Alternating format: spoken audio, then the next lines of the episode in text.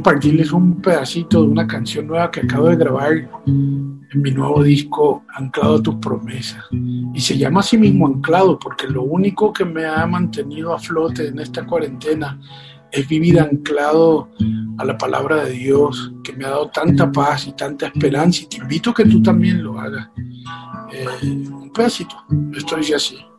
Eres escudo en tempestad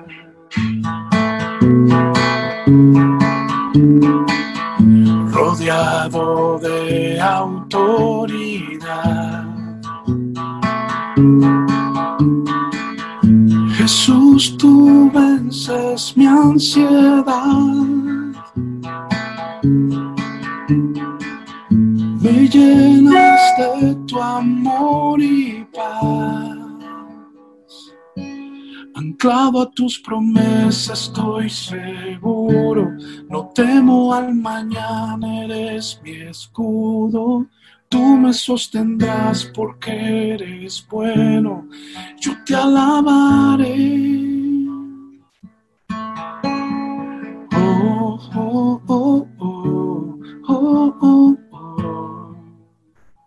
Bueno, estoy súper emocionado hoy porque voy a conversar nada más y nada menos que con Enita Nazario. Uy, una querendona mucho de Puerto Rico. A que no saben lo que he titulado este espacio de reflexiones por aquí, por la música, que he aprendido en la cuarentena. ¿Quieren conocer lo que Enita aprendió en la cuarentena? Les invito a que escuchen este programa de reflexiones aquí en la música. Así que, por favor, tomen su tacita de café o no sé, lo que tengan, pónganse cómodos, porque a mí también me gustaría saber qué ni te aprendió de la cuarentena, que de seguro también te va a funcionar y te va a ayudar a ti. Bueno, quédense aquí. El Nita Nazario. ¿Quién diría que este negrito beneboricua le tocaría entrevistar a, a, esta artista súper reconocida y súper, sobre todo más que reconocida, súper amada por nuestro pueblo en Puerto Rico. Este espacio se llama Reflexiones y, y, hoy, hoy rompí literalmente todo tipo de libreto. No hay libreto. Vamos a conversar un ratito eh, de corazón a corazón, reflexionar un ratito. Siempre soy eh, eh, motivo de escuchar las historias de vida de la gente. Siempre pienso que Papá Dios me habla cada vez que escucho historias de vida de personas y hoy no va a ser eh, la excepción de escuchar la vida no solamente del artista, sino de la mujer, de la mamá, de la que opina aquí en medio de nuestra sociedad. Así que, Enita, bienvenido a este espacio de reflexiones de la música. Súper feliz de conocerte a través de este medio y la verdad que, bueno, no sabes la emoción que tengo de saludarte en este momento.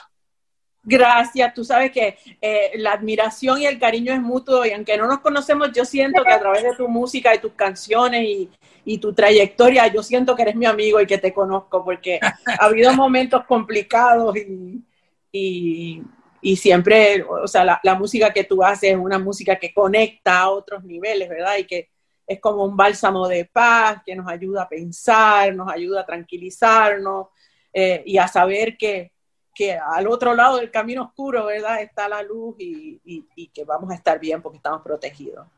Ay, gracias. Valoro mucho tus palabras y muy recíproco la admiración. Me sorprende tanto cómo, cómo la gente te ama, Emilita. No solamente ama tu carrera, sino ama tu persona. Y ojalá yo pueda leer un pedacito de tu historia hoy en esta conversación porque eh, siempre he admirado igual lo que haces, pero pero como la gente habla tan, bien de ti, que, que se siente, no tengo libreto, así que te voy a preguntar y, y, tú conversa, pero eh, que, se, que se siente llegar a todos los lugares y, y, sentir el cariño, que la gente te aprecia, no solamente por la artista que eres y las músicas que haces, sino por la persona que eres, que se siente que, que llegues a los lugares y te, te quieran mucho.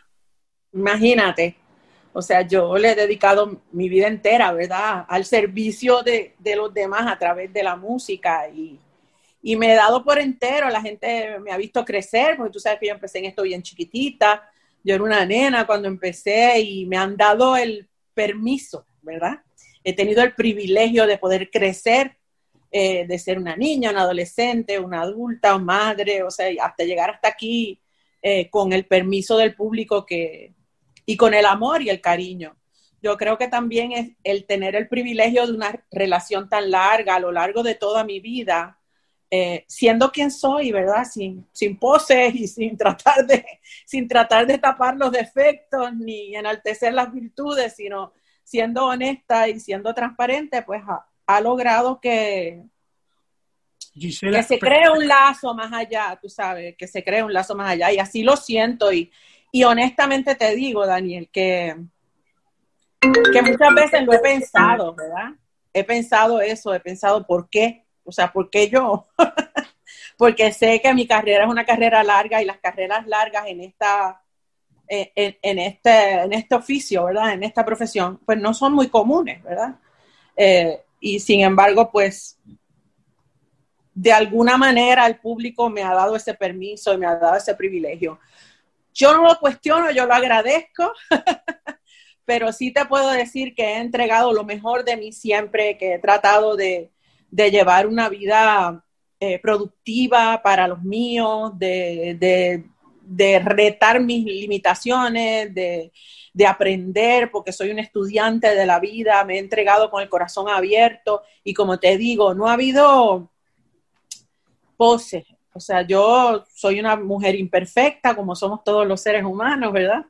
Y he cometido muchos errores y, he tenido aciertos y de eso se trata, pero he tenido también la oportunidad y el privilegio de compartir ese proceso con, con el público tal vez eso y el hecho de que pues yo le canto a, a la vida, ¿verdad? Eh, y soy, nunca he sido etnitocéntrica, siempre, siempre busco historias y canciones que reflejen la vida de los demás. Eso, esa combinación, la combinación de contar historias, vivencias y, y el que la gente sabe que yo estoy con el corazón abierto, pues eso crea como un lazo bonito. me fascinó cuando dijiste, eh, me gusta contar a través de mis canciones historias. Yo estaba leyendo el repertorio de tus canciones, podemos hacer varias series de Netflix. sí. Unas cuantas, ¿por dónde te quieres tirar? sí, es verdad. si tú, si tú le pondrías, mi esposa está por aquí, te manda muchos besos y Ay, dile que igualmente. Se llama Chari, te manda muchos Hola, Chari ahí te está saludando, te mando un beso. Chari, entre secretos, Chari me tiene robado el corazón. Ay, qué chévere. Vamos, no hay cosa más linda en el mundo que eso. 20 años de casado y esa rubita.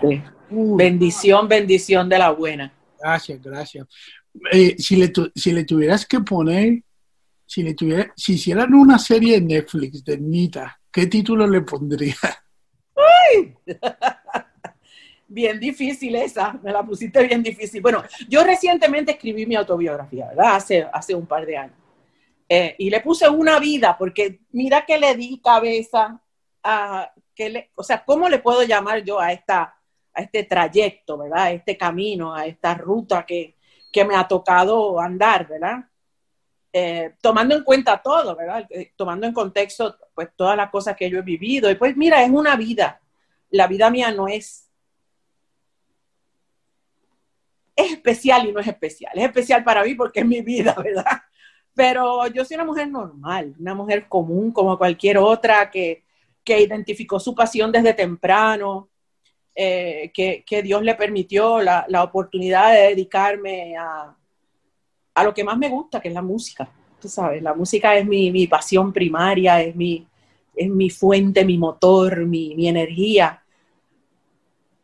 Y, pero yo sé que hay mucha gente apasionada también que, que encuentra eso, ¿verdad? Que encuentra la oportunidad de, de seguir un camino eh, que, que, les permite eh, utilizar su talento al servicio de los demás, que al final del día eso es lo que uno tiene que hacer, ¿verdad? Pero, pero, pero no sé, o sea, no sé, yo le puse una vida. Una o sea, yo le puse a, a, mi, a, mi, a mi autobiografía, le puse una vida. Y pues no, francamente se me, se me hace bien difícil. Porque puedo pensar en tantas cosas y puedo pensar en tantos momentos que es como cuando me preguntan, ¿cuál es tu canción favorita tuya? Muy difícil.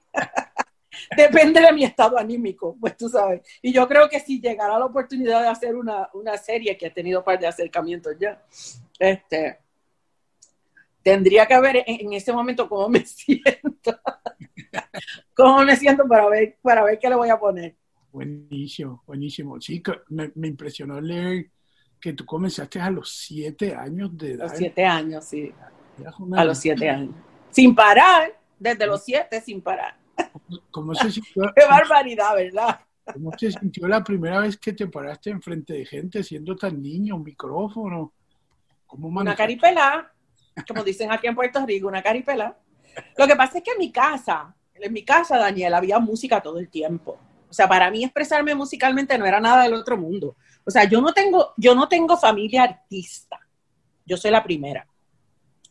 Pero, este, mi hermano mayor toca la guitarra, eh, cantaba muy lindo. Papi y mami cantaban precioso. Papi y mami cantaban bello y, este, y ellos en casa siempre había música. Entonces yo cantar para mí no era nada.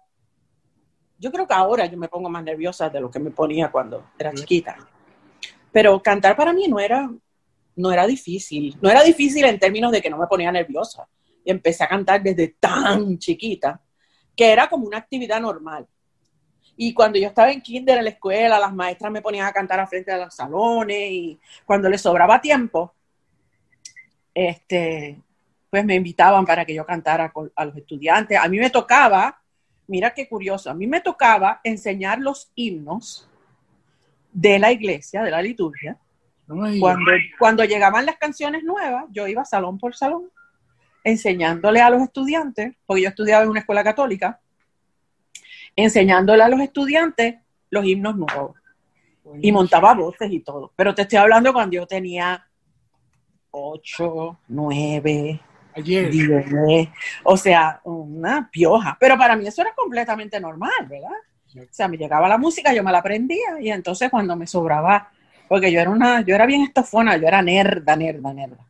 Entonces, pues, adelantaba mucho los trabajos porque lo que quería era ir al coro, ¿verdad? Entrar, a, enseñar los, himnos. Eh, y me tocó muchas veces, muchas veces eh, cantar con, el grupo. Así es que la música como tal siempre ha sido como una actividad constante en mi vida. Ya más adelante, entonces, empiezo a grabar, es que empiezo a tomar conciencia de que es otra cosa. Sí, y lo, y lo bien que lo has hecho. Este, Yo, yo, yo me voy a, aunque nunca más en la vida me vuelva a hablar, pero yo voy a, yo voy a hacer, y tengo un par de preguntas que hacerte, pero voy a hacer algo acá, porque si no se va a acabar después el tiempo y se me va a olvidar. Yo, ¡Ah! yo, yo, voy a decirle, cuando se acabe este, esta conversación, yo voy a llamar a un par de mis panas y amigos y les voy a decir a que no saben con quién canté ¡Ay, no me vas a poner a cantar ahora! Oh. ¡Estás loco! Oh. yo, yo, yo voy a decirle, canté con Endita, aunque no lo crean, para meterlo en mi respeto. Esta, esta fue una de mis primeras canciones que yo compuse. Y en este tiempo de cuarentena, que de hecho te voy a preguntar un par de esas cosas, eh, esta canción me ha acompañado un montón. Cántame, eh, cántame. Y así. ahora sí yo que me siento en vergüenza. A ver, eh, en paz me acostaré y así mismo dormiré, porque solo tú, Señor, me haces vivir confiado. En paz me acostaré y así mismo dormiré, porque solo tú, Señor, me haces vivir confiado porque solo tú, Señor, me haces vivir confiado. ¿Quién me libra del temor? ¿Quién me quita esta ansiedad? Si no eres tú, no, no, no, no. ¿Quién me abraza con su amor? ¿Quién me da de su perdón? Si no eres tú.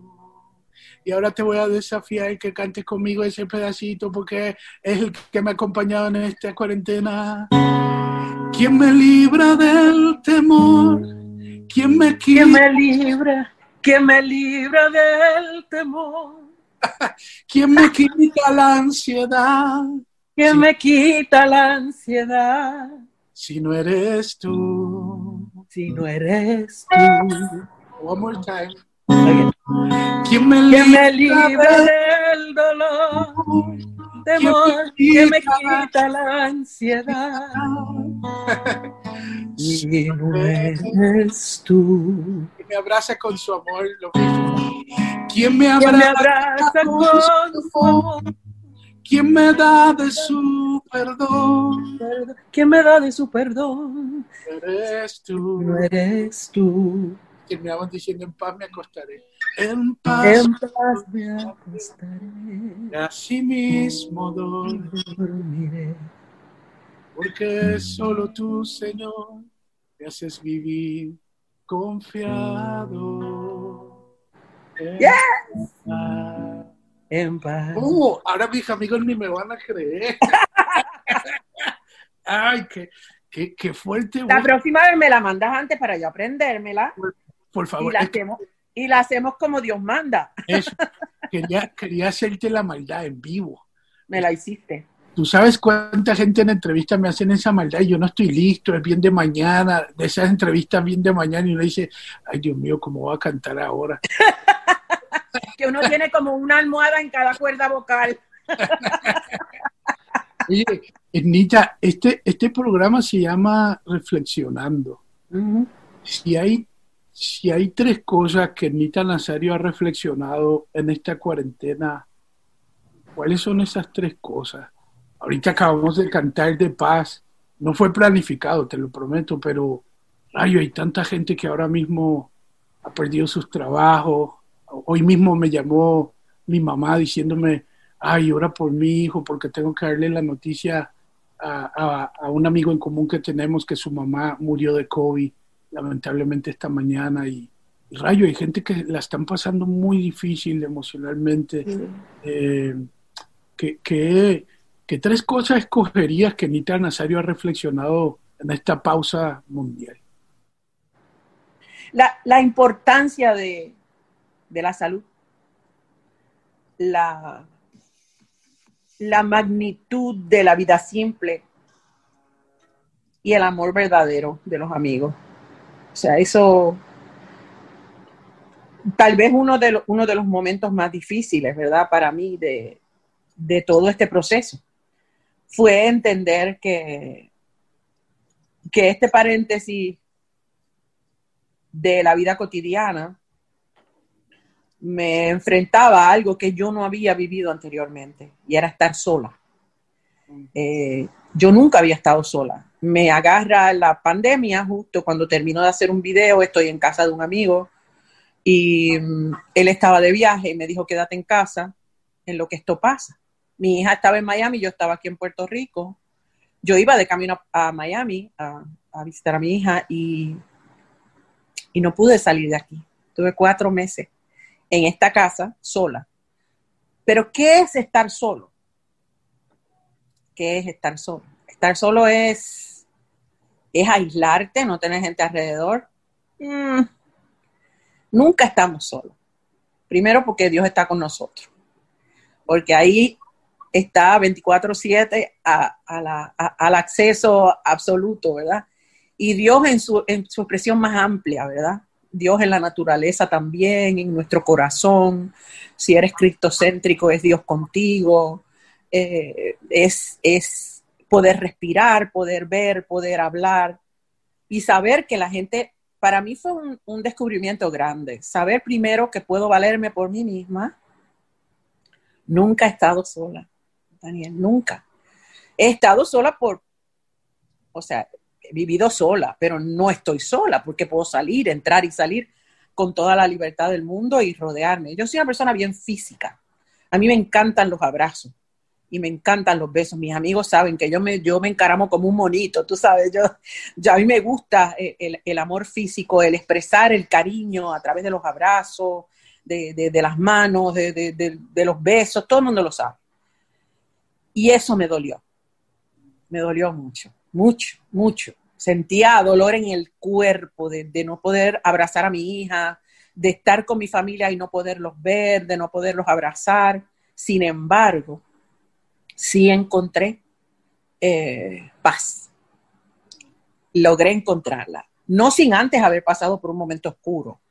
Pero tuve que hacer mucho esfuerzo, sobre todo rezar, orar mucho, mucho, mucho, mucho, mucho y pedirle a Dios que me diera la fortaleza para no caerme, porque caerme yo significaba que le iba a traer pues mucha pena y mucho dolor a la gente que estaba bien pendiente a mí. Entonces recurrí a las redes y en las redes encontré eco de gente que estaba pasando exactamente lo mismo que yo. Estábamos todos en la misma tormenta, tal vez no en el mismo barco, pero estábamos en la misma tormenta.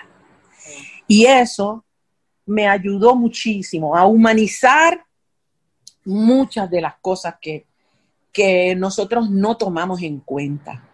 La fragilidad de la salud, eh, la fragilidad de nuestra vida cotidiana como la conocemos, el no apreciar el aquí y el ahora y el no estar agradecidos de las cosas simples, de un atardecer, de un amanecer, de una taza de café, de una buena conversación.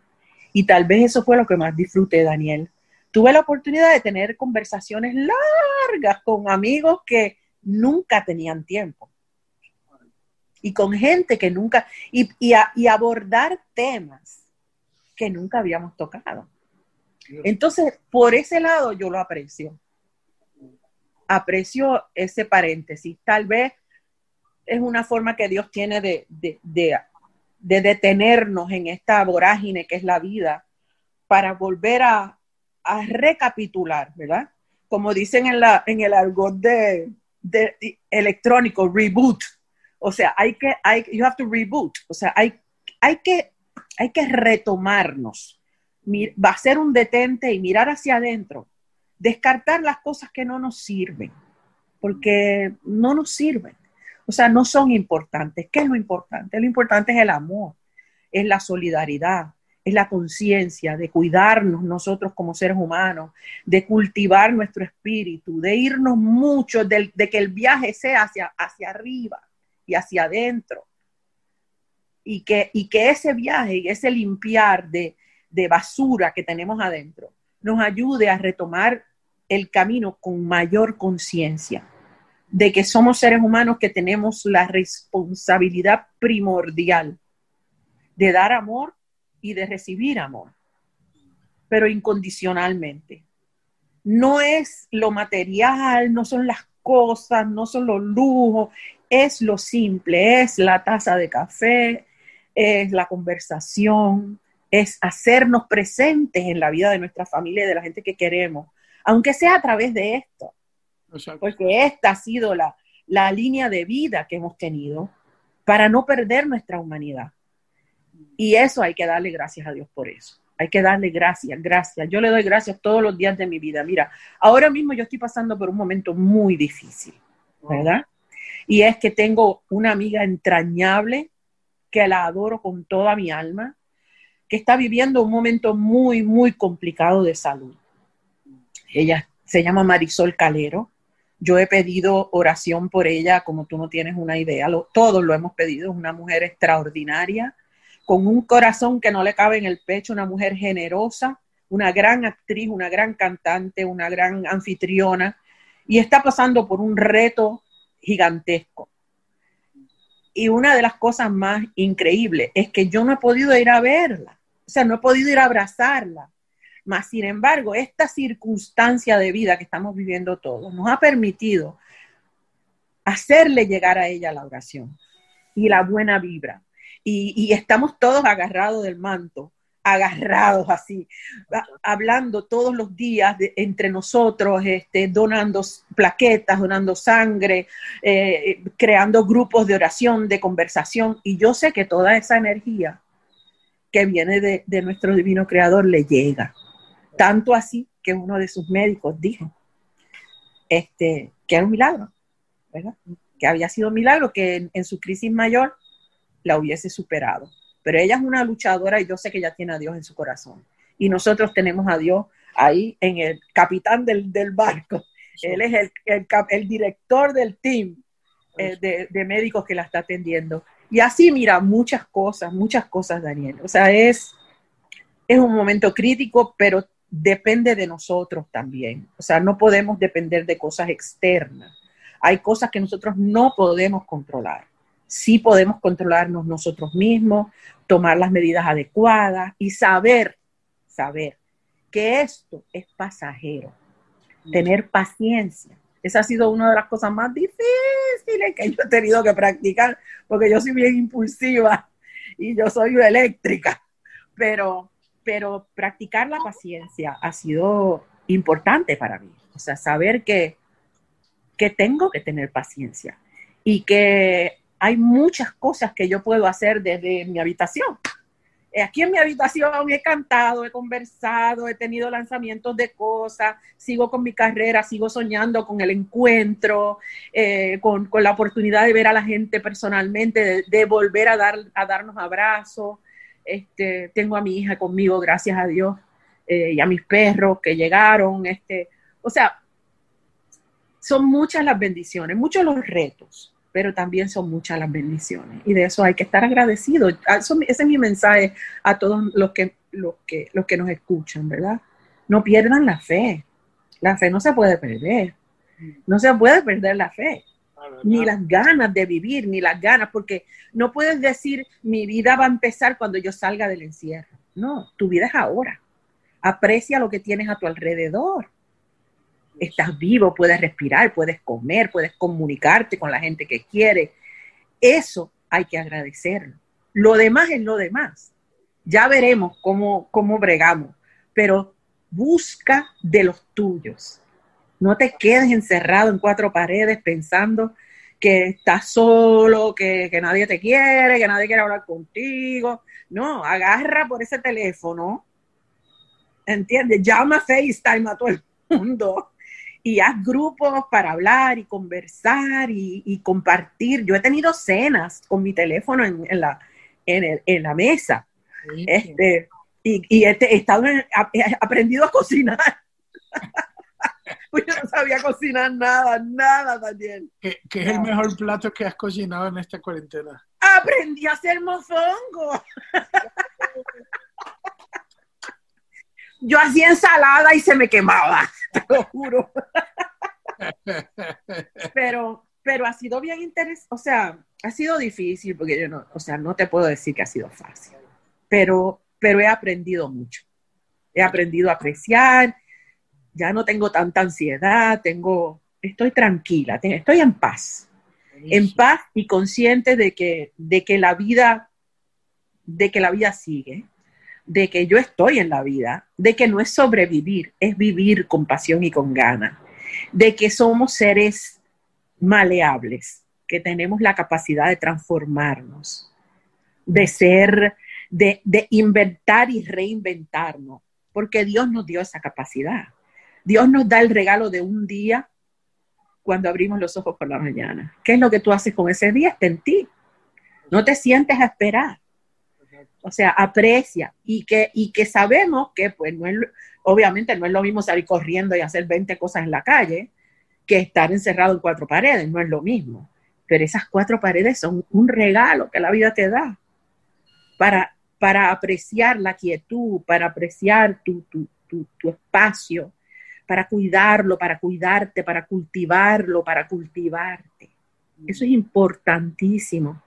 Y como te digo, yo a esta altura de mi vida aprender a cocinar, que yo nunca había cocinado, este, pues me siento súper orgullosa de eso.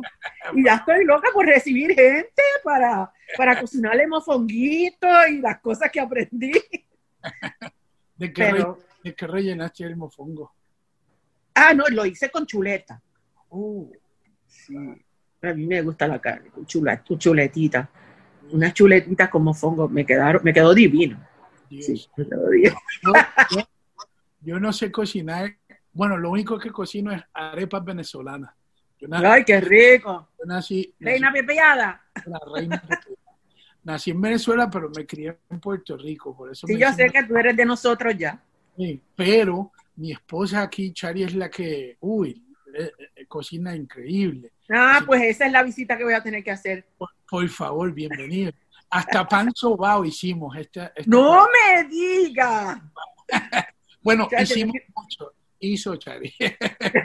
hicimos mucha gente. sí, yo solo estaba de catador. Tú sabes que ahorita que dijiste lo de la oración, me emocionó mucho porque, porque la, la oración es una manera de nosotros liberar nuestra ansiedad y nuestras cargas y entregársele las manos a Papá Dios.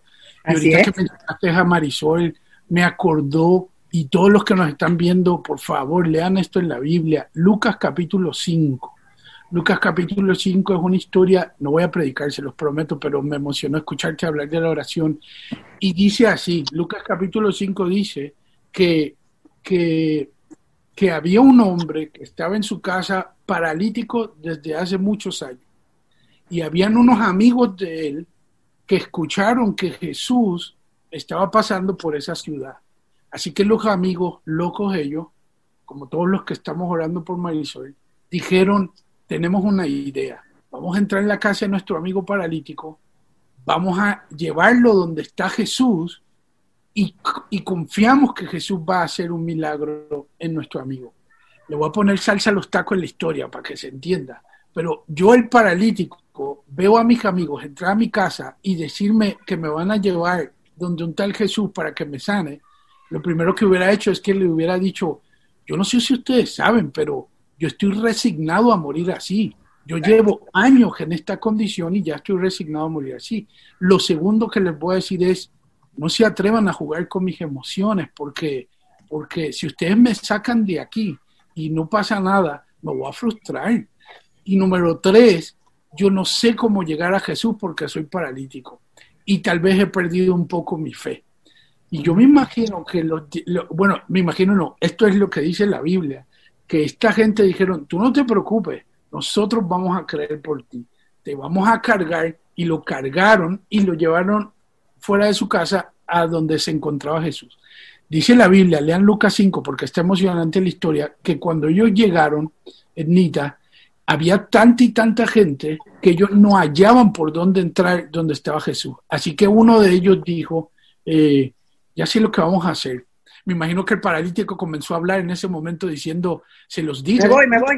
Sí, sí, se los dije, ¿para qué me trajeron aquí? Y dice que uno de ellos dijo, nosotros no vamos a descansar hasta ver el milagro en ti. Así que dijo, me voy a subir, nos vamos a subir por encima del techo, vamos a abrir un hueco y te vamos a bajar por el hueco. No, no, déjame darle para atrás la historia. Ellos no midieron que el canto de hueco que iban a abrir podía caer un canto de cosas y romperle la cabeza a alguien que estaba Alguien abajo, sí. Que les podía llamar las autoridades y arrestarlo. No sé. Ellos estaban solamente pendientes. Y yo lo que siento mientras estaba hablando es que hay tanta gente ahora mismo reventando el techo a favor de Marisol con sus oraciones. Tanta gente ahora mismo reventando el techo a favor de tanta gente que necesita un milagro ahora mismo. De hecho, este, este conversatorio a lo mejor es reventar el techo por alguien que dice, Ernita, Daniel, estoy resignado, eh, no jueguen con mis sentimientos, no sé qué hacer, no tengo fuerza, se me ha ido la fe. Y, yo siento que Papá Dios le dice a tanta gente en este momento, yo voy a mandar ángeles literalmente a que te carguen eh, ángeles humanos a que te carguen, oren por ti, revienten el techo por ti y te digan tranquilo, déjanos que nosotros te cargamos con nuestra fe. Y dice la Biblia que cuando, cuando Jesús ve que estos locos están bajando a su amigo por el hueco de aquel, de aquel lugar, dice que Jesús se, se, mira, hasta se me conmueve el alma porque dice, se conmovió al ver la fe de esta gente y dijo, ¿cómo es posible que esta gente se atrevieron a hacer esto simplemente para que yo sane a su amigo? Yo creo que ahora mismo Papá Dios está con el corazón conmovido diciendo, rayo, hay tanta gente orando por eso, tanta gente orando por tanta gente. somos muchos, somos muchos y seguiremos creciendo. Yo, yo necesito un milagro en esta cuarentena ahora mismo, urgente, un milagro de, de, de un montón de cosas y digo, y, ayer mismo hablaba con mi esposa y le decía, mientras orábamos juntos en la mañana, le decía, ven, ora, ora por mí, reviente el techo por mí porque la verdad se me van las fuerzas, somos humanos. A veces la gente cree que porque uno le canta a papá Dios, uno es el más santurrón o el más fuerte. No, no, soy Superman. yo necesito a Dios como todo el mundo. Esta cuarentena cambió los muñequitos a todo el mundo. Todo el mundo. Todo. Entonces necesitamos, como tú decías, hacer esa oración y nada. No quería predicar, pero sí quiero hacer. Tú fuiste la culpable, me diste gasolina. pero, yo te lo tenía que decir. Es que te digo, la, verdad te digo una cosa. Yo creo que hay que desahogarse. Uno se tiene que desahogar.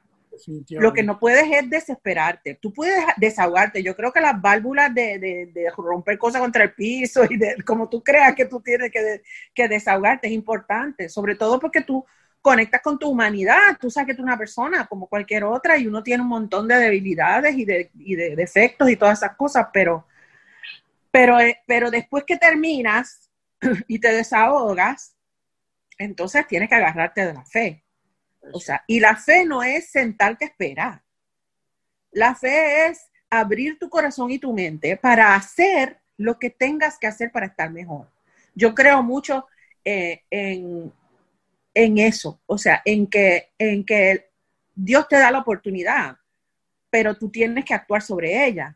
Si tú estás vivo y tú estás respirando y tú tienes un techo y tú tienes comida y tú tienes agua y tú tienes electricidad y tú tienes gente que te ama, tú eres bendecido. Oh, o sea, si tienes salud, eres bendecido. Y aún cuando, si estás enfermo y estás vivo, eres bendecido. Mm. O sea, eso es lo que yo creo. Esa es mi opinión personal. Pero, pero, este, pero creo también que está en nosotros poner de nuestra parte. O sea, no desesperarnos. Y como yo digo, a veces uno, a uno se le tranca el bolo, como dicen aquí en Puerto Rico, ¿verdad? A veces uno se tranca y uno no sabe por dónde, por dónde, por dónde te desespera. Pues busca ayuda. Eso, eso. Busca ayuda. O sea, aparte de la oración, busca ayuda, llama a alguien, llámate a algún amigo, llámate a, alguien que te arroje luz y que te ayude a pensar en voz alta. Porque muchas veces las emociones nos traicionan, Daniel, cuando las dejamos adentro. Pero cuando las verbalizamos, entonces nos damos cuenta que no es, no es tan revolú. O sea, que no es tan, tan grave la cosa, pero tenemos que verbalizarla y la podemos verbalizar con gente que nos quiere. Y si abres los ojos y abres tu corazón, te vas a dar cuenta que hay mucha gente que te quiere, que está a tu alrededor. Buenísimo. Oye, hablaste esta lindo ahorita de tu hija Carolina. Así es la luz de mis ojos. Ya, ya, me di cuenta. Si ella Esa es la luz de mis ojos. mi sol, mi sol. Si, ella tuviera siete años de edad. ¡Ay! Con esta madurez que tienes ahora, ¿qué le dirías? Tacho. Apriétate el cinturón, que vamos a volar. Mira, ella es un ser de luz, de verdad. Desde que ella llegó a mi vida, ella llegó a los nueve meses después de la muerte de mi mamá. Yo quedé embarazada al tercer día de la muerte de mami. Este, y eso fue un mensaje para mí. Eh, y volví a nacer con ella. Yo digo que mi vida comienza cuando, ella, cuando la tuve en mis brazos. Ahí es que empezó mi vida de verdad. Y ha sido una bendición en todos los sentidos. He aprendido mucho. Ha sido una gran maestra una gran maestra en todos los sentidos. Tremenda persona, eh, me ha retado mucho, me ha enseñado mucho. Y pues lo que, lo que eh, suena clichoso, pero es la verdad. O sea, para mí, el concepto del amor incondicional eh, humano es ese. O sea, son los hijos. Y yo tuve, la tuve a ella solamente y ella, ella me enseñó eso y eso me enseñó para qué era mi cuerpo, porque mi cuerpo, pues yo no sabía para qué era, pero ella me enseñó por qué yo tengo las cosas que tengo en el cuerpo, porque era para darle vida. Y eso para mí ha sido, para mí ha sido el regalo más grande de, Dios y del universo. Ella nos dio el motor para seguir adelante cuando murió mi mamá. Eh, mi papá logró vivir 20 años más para ayudarme con ella, ¿verdad? Porque, porque fue fue complicado, pero, pero indudablemente yo la adoro y, es un ser de luz para mí, para la familia, es tremenda persona, tiene un corazón que no le cabe en el pecho, es divertidísima, complicada, porque no es fácil, pero, pero, pero es tremenda persona y yo la adoro, yo la adoro con toda mi alma. Tú sabes que Chari y yo tenemos tres, dos varones y una niña. ¡Ay! 18, 15 y 13. Y todavía a esa edad se meten en nuestra cama a tratar de dormir con nosotros de vez en cuando. Carolina hace lo mismo. Pues, la mía tiene 31 y hace lo mismo. Eso, ella se me siente en la falda, me habla como si fuera una bebé, yo le hablo como una bebé me paso diciéndole que yo lo que quiero es metérmela adentro otra vez. Pero pero uno, uno va disfrutando todas las etapas, pero esa etapa, o sea, la etapa de, de, de, de, meterlos en la cama y de abrazarlos y besarlos, yo te dije que yo soy bien física, yo, me, yo soy una lapa, este, esa etapa no, yo no la voy a superar nunca. Alguien dijo, eh, eh, sabes que mi hijo mayor comenzó la universidad ayer y, me tocó llevarlo en las clases que son presenciales y, él mide seis pies, está bien. ¡Eh, diablo! Y, y, cuando lo bajé, porque Chavi me dijo, Daniel, por favor, tírale una foto en el letrero de la universidad, tú sabes, para... Imagínate. Yo, y yo decía en mi mente, ¿cómo le pido a este manganzón grande que se deje tirar una foto? Y le digo, ¿te sientes bien que papi se baje contigo a tirarte una foto delante de todo, delante de todo el mundo? Me dijo, me dijo, sí, papi, vente. ¿Quieres que salga con bull, con mochila o sin mochila? ¡Ay, qué bello!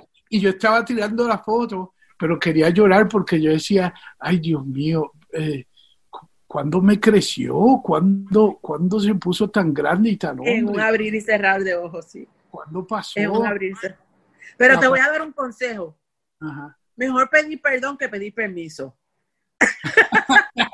cierto, La próxima, Carolina sabe que ella puede tener 50 años. Si yo soy su mamá, yo voy a seguir actuando como mamá. Así es que, y sobre todo en esas cosas que a nosotros, que son los impulsos, ¿verdad? De, que uno tiene de tomarle fotos y poder documentar esos momentos trascendentales en, la vida de ellos que, todavía, significan tanto para nosotros, ¿verdad? Todo, todo. Yo todavía los beso en el cachete. Claro. Y no los dejes de besar. Oh, sí, siempre. Jamás. Y no permitas. Si ellos no te besan, los besas tú a ellos. Eso, eso. No los dejes de besar. Yo a Carolina, la muchacha, pregúntale a ella. Me dice, mami, ya. Yo escuché. Yo, pues, única hija, mija, yo no tengo más ninguna, así es que te chavaste. Exacto. Yo escuché en estos días que eh, a los hijos hay que, hay que amarlos, hay que disfrutarlos y hay que entrenarlos.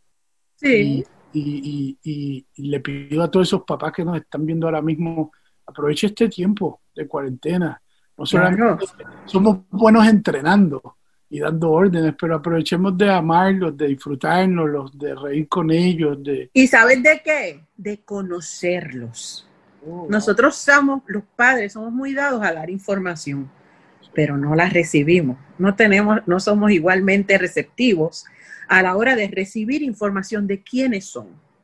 Mm. ¿Quiénes son ellos en realidad? Abrir esa puerta que a veces nos aterroriza y hacer preguntas. Pregunta, o sea, preguntas que, que, nos van a ayudar a conocerlos. Los hijos cambian todos los días y, y, y, fíjate que en una misma familia pueden haber, nosotros, yo soy, nosotros somos cuatro, yo soy la única mujer de, de, de cuatro hijos y tengo tres hermanos varones y somos cuatro planetas distintos.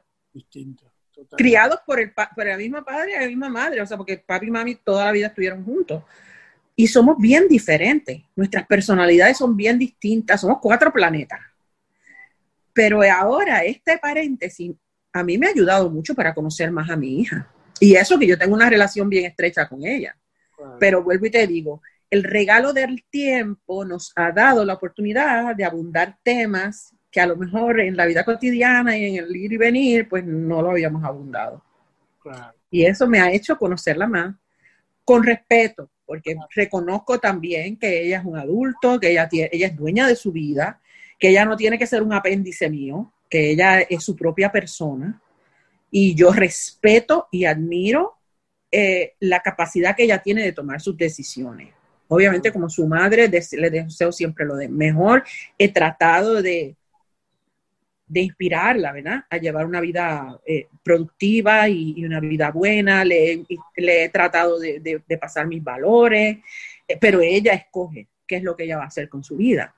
Ahora, mientras está conmigo, pues cultivo eso y cultivo estas otras partes de, de, de, la relación entre los hijos que es tan importante, ¿verdad? Y una de ellas es esa, Daniel, o sea, es conocerlos. Estamos muy ocupados nosotros en, en enseñar. Ah. Vamos a aprender, vamos a aprender. Pregúntale de su mundo, de lo que les llama la atención, de, de, de qué los preocupa. Habla sin juzgar, sin juzgar y sin decirles que lo mío era mejor que lo tuyo, que ahora es un revolú, no, porque los tenemos que inspirar a que este mundo que ellos les va a tocar, vale la pena vivirlo, vale la pena. Si ellos se preparan y tienen las herramientas adecuadas, van a hacer una vida maravillosa también. No les podemos cortar las alas diciendo, no, esto es un, esto está malísimo y lo mío, yo me acuerdo que en mis tiempos, no, eso no es bueno. Los tiempos de nosotros ya no están. El mundo que nosotros vivimos de, adolescentes ya no existe. Es este mundo y lo que venga después. Entonces, como padres, tenemos que inspirarlos, inspirarlos, no cortarle las alas, no decirles que todo lo que a ellos les gusta está mal, porque esa es otra que yo oigo todo el tiempo, tú sabes, compañeros y amigos, no, que esto, esta juventud, esta juventud es maravillosa.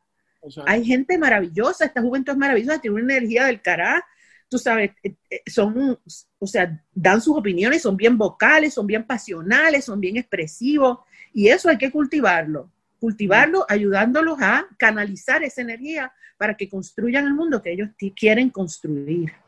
Porque lo que les va a tocar a ellos, nosotros no vamos a estar. Entonces tenemos que darle la confianza de que, de que confíen en ellos mismos, ¿verdad?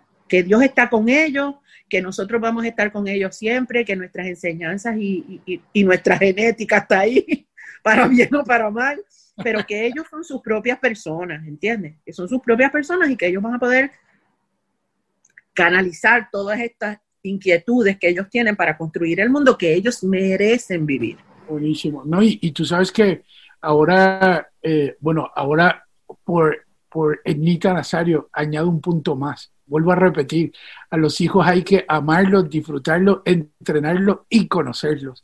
Y ahora que dices conocerlos, hay que mostrarle gracia a nuestros hijos. Cuando tú dices conocerlos, literalmente me hace pensar en Jesús en la cruz, porque una de las cosas por qué sigo a mi Señor Jesucristo, porque, bueno, Jesús, sin tener que hacerlo, murió en la cruz para reconciliarnos y mostrarnos gracia porque éramos una naturaleza caída por el pecado totalmente. Entonces, ¿Cómo yo no mostrar esa gracia a uno de mis hijos o a mis hijos cuando aún se equivocan? Y, y, a los padres que nos están escuchando, qué excelente lo que dijiste, Nita, porque, porque el conocerlo también implica no escuchar las cosas buenas de ellos, sino también escuchar aún cuando se equivocan y poderlos abrazar. Aquí en casa tenemos una ley que aquí celebramos más nuestras virtudes que nuestros defectos, que aquí nuestros errores se opacan con, con arrepentimiento, perdón y tanto amor y gracia, pero miramos más las oportunidades y, y, bueno, cuando estabas hablando de conocer, me hizo pensar mucho eso de que, eh, caramba, Padre, llenémonos de gracia aun cuando escuchemos lo que no queremos escuchar y podamos, ¿te tocó alguna vez eso, escuchar a Carolina decir algo que tú dijiste, ay, Dios mío, claro, pero aquí estoy claro, contigo. Claro, o sea, de eso se trata, del amor incondicional. O sea, ella no es una mala persona, ella comete errores como yo. Yo he cometido muchos errores, muchos, muchos, y he aprendido. Y yo, de eso se trata. No nos puede dar amnesia, porque somos muy prestos, ¿verdad? No nos, que no nos dé amnesia, porque nosotros tuvimos esa edad. Y en, la medida de, nuestros ambientes y de, de, o sea, de, de nuestras épocas, nosotros vivimos cosas que no debimos haber vivido, o sea, que, que hicimos cosas que estaban mal hechas. Así ¿Entiendes? Y cometimos muchos errores, pero aprendimos de ellos y estamos aquí. Y de eso se trata, o sea, de reconocer que somos humanos, que vamos a cometer errores, que, que como padres debemos, ¿verdad? No perder de vista que nosotros tuvimos esa edad también y que la adolescencia es de adolecer, demente. o sea, tenemos que pasar por esa etapa de locura para poder crecer. O sea, y, estamos ahí. O sea, y si tenemos la, la, bendición de estar cerca de nuestros hijos, tanto física como, como, como emocionalmente, si tenemos esa bendición, pues estemos para ellos porque ellos vinieron al mundo por nosotros, por la gracia de Dios, pero por nosotros también, nosotros lo traímos, ellos no pidieron venir.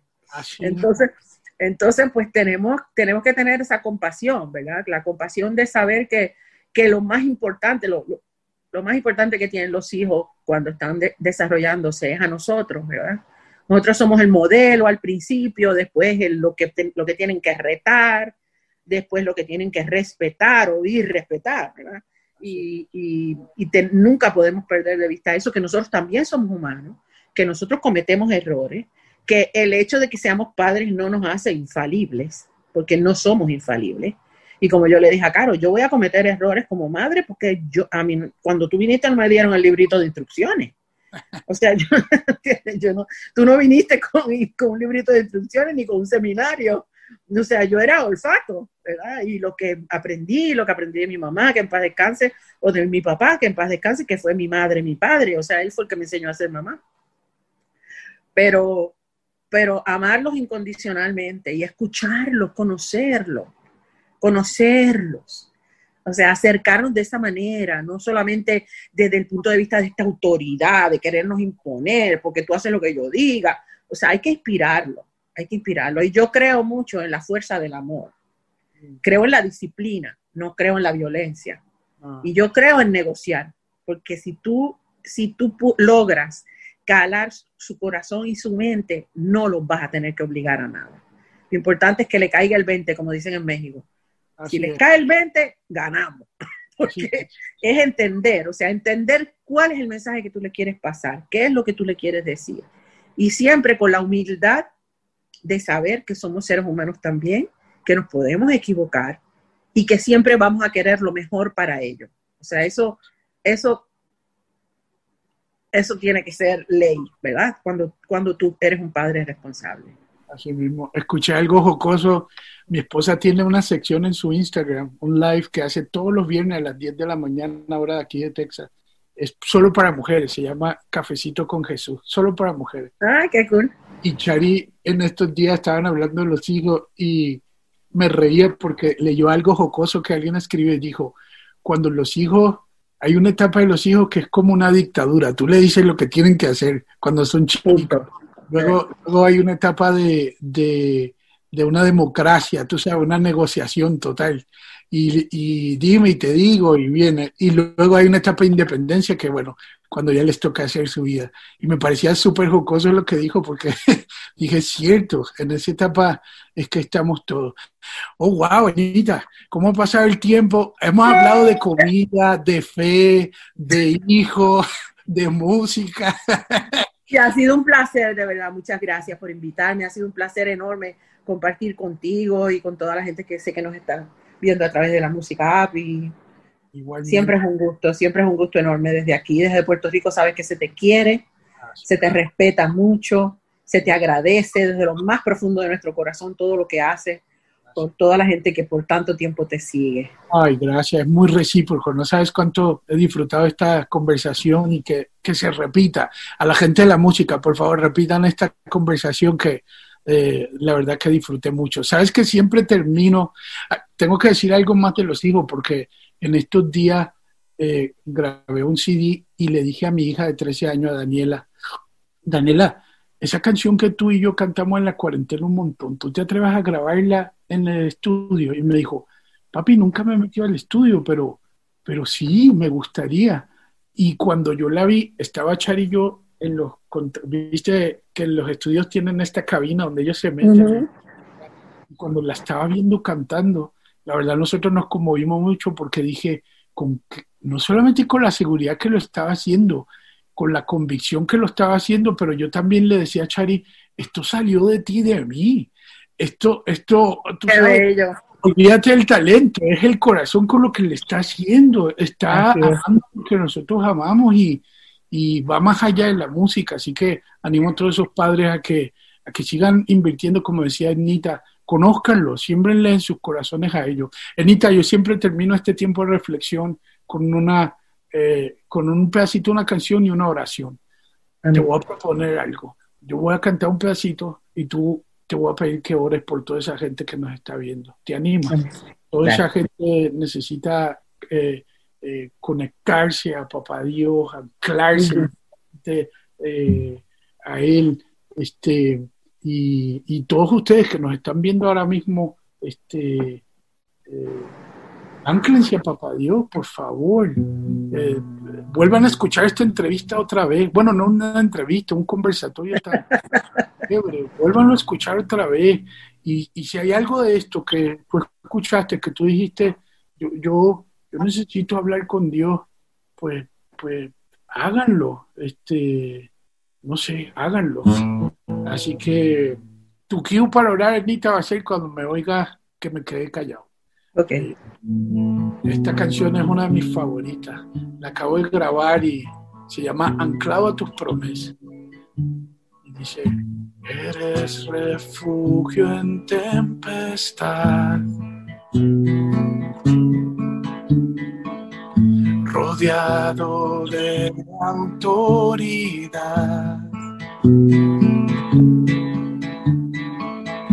Jesús, tú vences mi ansiedad. Me llenas de tu amor y paz. Anclado a tus promesas estoy seguro. No temo al mañana, eres mi escudo. Tú me sostendrás porque eres bueno. Yo te adoraré yo te alabaré. Anclado a tus promesas estoy seguro. No temo al mañana tú me sostendrás porque eres bueno, yo te alabaré.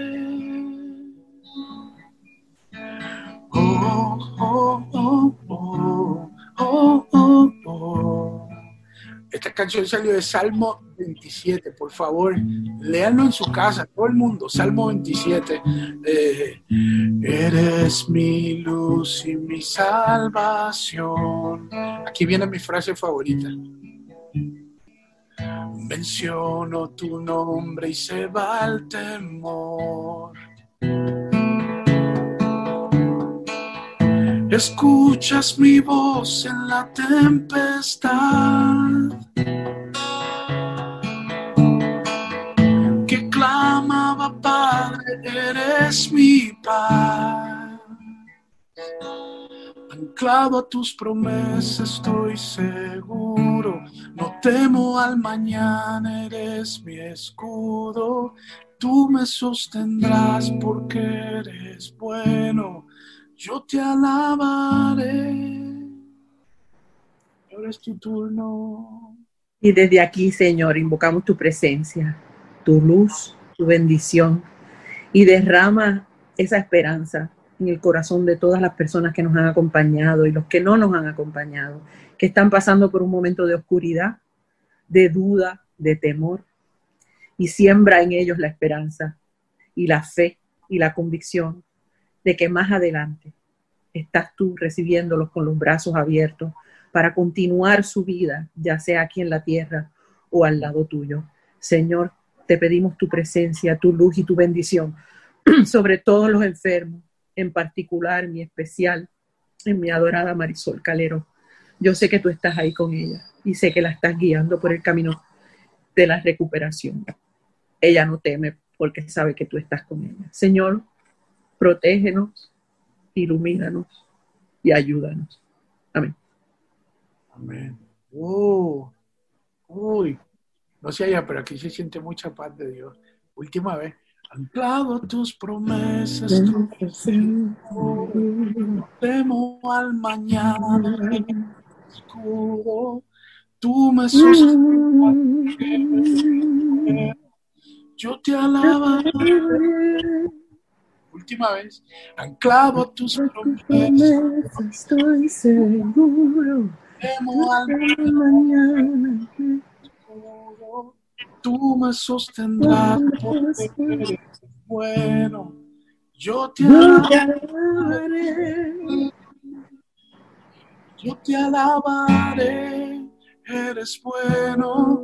Yo te alabaré, es grande. Yo te alabaré, bueno. Yo te alabaré. La voy a dejar ahí porque está bien. Me despido. Un beso, un abrazo. Que Dios te bendiga de parte mía, de mi esposa. No sé- Besos a ti, a Chari también, y a tus hijos preciosos. Muchas bendiciones y nos vemos al otro lado. Sí, señora. Sí, señora. Cuídate mucho. Bye, gracias, gracias, tu música, gracias. Ay, a ti. Te admiro mucho. Cuídate. Chao. Igualmente. Chao, baby. Gracias.